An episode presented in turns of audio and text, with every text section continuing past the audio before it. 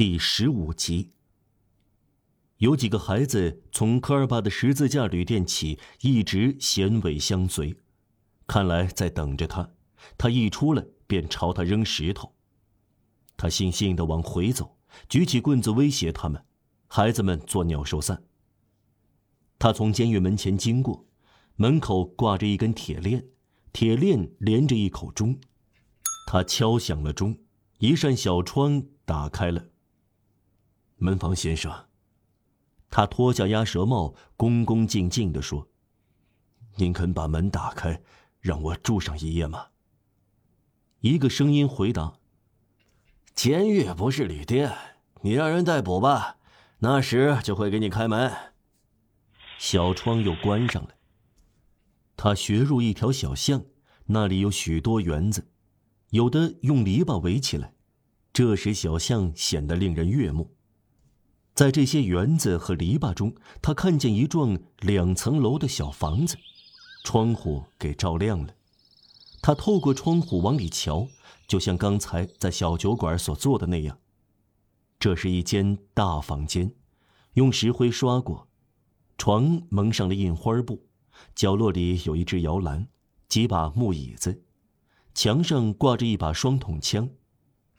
房间中央一张桌子摆上饭餐。一盏铜灯照亮了白色粗桌布，一把锡壶像银子一样闪光，盛满了酒，一只大汤碗冒着热气。桌子旁边坐着一个四十来岁的男人，面孔开朗，笑嘻嘻的，让一个小孩子在膝盖上跳跳蹦蹦。他身旁有一个年纪轻轻的女人在给另一个孩子喂奶，父亲笑呵呵，孩子笑哈哈。母亲笑吟吟。外地人面对这幅温馨祥和的景象，沉思了一会儿。他身上发生了什么？只有他自己说得出。很可能他在想，这幢欢乐的房子是好客的。他看到乐融融的景象，也许能在那里找到一点怜悯。他轻轻地敲了敲窗子。里面的人没有听见，他再敲一下，他听到那个女人说：“老公，我好像听到有人敲窗子。”“没有。”丈夫回答。他敲了第三下，丈夫站了起来，拿起灯，走到门口，打开了门。这是一个高个男子，半是农民，半是工匠。他系着一条宽大的皮围裙，一直高挂到左肩。一把锤子，一条红手帕，一只火药壶，杂七杂八的东西，用腰带束紧，就像放在口袋里。他的头往后仰，他的衬衫敞开着，领子翻开，露出白皙的公牛般的光脖子。浓眉毛，黑色的大胡子，突出的眼睛，脸的下部像动物。这一切与这幅家庭气氛比附，简直无以名之。先生，赶路的人说：“对不起，我付钱，您能给我一盆汤，在园子的车棚里挪出一个角落睡觉吗？说吧，可以吗？我付钱呢。”您是谁啊？房子的主人问道。那个汉子回答：“我来自普伊木瓦松，我走了一整天，我走了十二法里，可以吗？我付钱呢。”我不会拒绝付钱住宿的人，农民说。但是，您为什么不去住旅店呢？没有地方。啊，不可能！今儿个不是赶集的日子，也不是做买卖的日子。您去过拉巴尔的旅店吗？去过。怎么样啊？赶路的人尴尬的回答：“我不知道，他没有接待我。”您到过沙福街那间旅店吗？外地人更加尴尬了，他支支吾吾地说：“他也没有接待我。”农民的脸显出怀疑的表情，他从头到脚打量着陌生人，突然他抖抖擞擞的叫起来：“你、你、您是那个人吗？”他又盯了外地人一眼，往后退了三步，把灯放在桌上，从墙上取下枪来。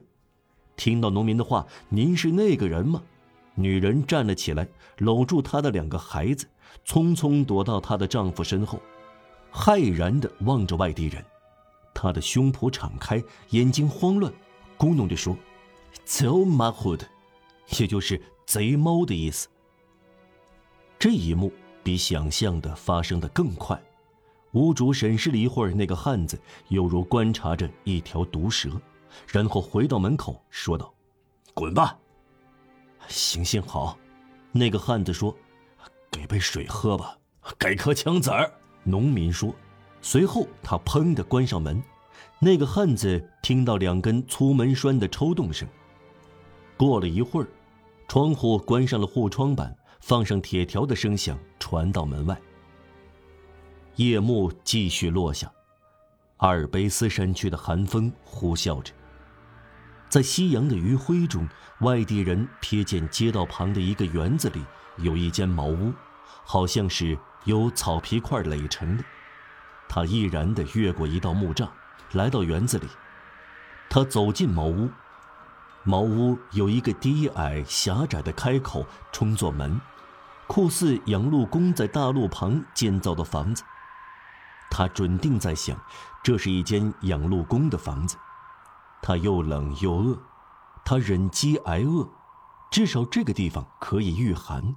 他找到一张不错的麦草床，他在床上躺了一会儿。他精疲力竭，动弹不得。由于背包妨碍着他，不过这是一只现成的枕头，他便解开一根皮带。这当响起一阵凶恶的狂吠声，他抬起眼睛，一只大狗的头在屋门口的暗影中显现出来。这是一只狗窝。它毕竟是强壮和令人生畏的，他以棍子防身，以背包做盾牌，尽力钻出狗窝。他的破衫自然撕大了口子。他从园子退出来，不过。是后退着走着，为了小心提防看门狗，不得不耍起了棍子，用的是剑术教师称之为“遮玫瑰”的招式。他好不容易再越过木栅，又来到街上，穷穷竭力，没有住的地方，没有屋顶遮蔽，没有藏身之地，竟然从这麦草床和不堪入目的狗窝里被赶出来。这时。他勿宁说是倒下来，而不是坐在一块石头上。有个行人路过时，似乎听到他嚷着说：“我甚至还不如一条狗。”片刻后，他站起身来，重新上路。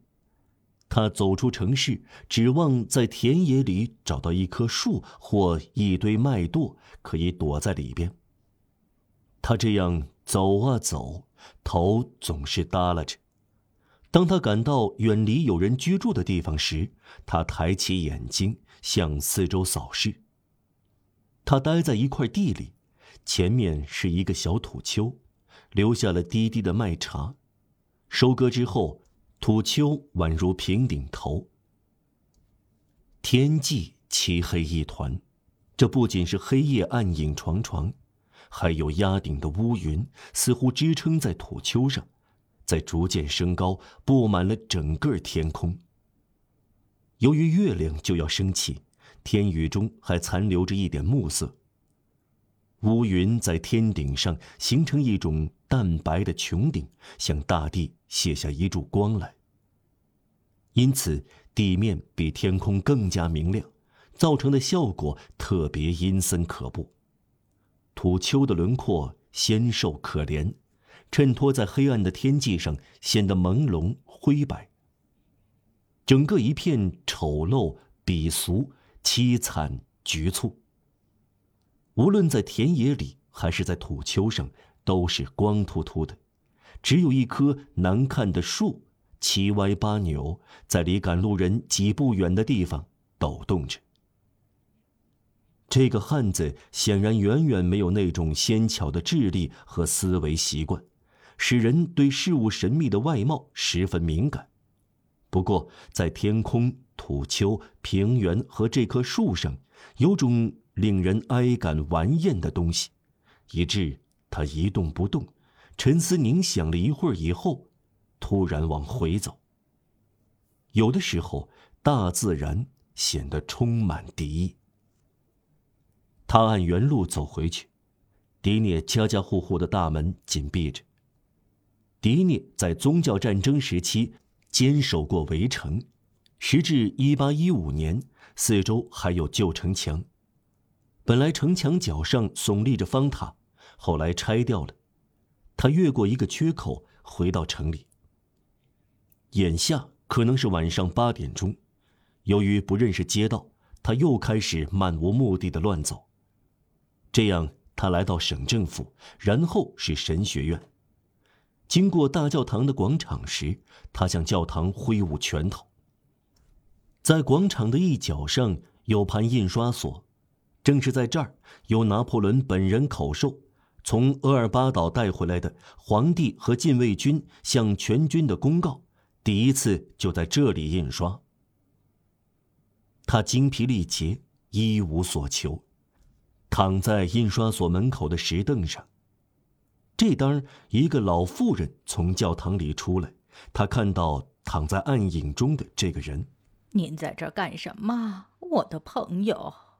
他问，他生气的、气鼓鼓的回答：“您看到了吗，好心的太太？我在睡觉呢。”这位好心的太太果真名副其实，她是德尔侯爵夫人。哦，睡在石凳上。我睡了十九年的木板褥子，今儿个我睡石头褥子。您当过兵吗？是的，好心的太太。当过兵。呃，您为什么不去旅店呢？因为我没有钱。唉，我的钱包里只有四个苏。给我吧。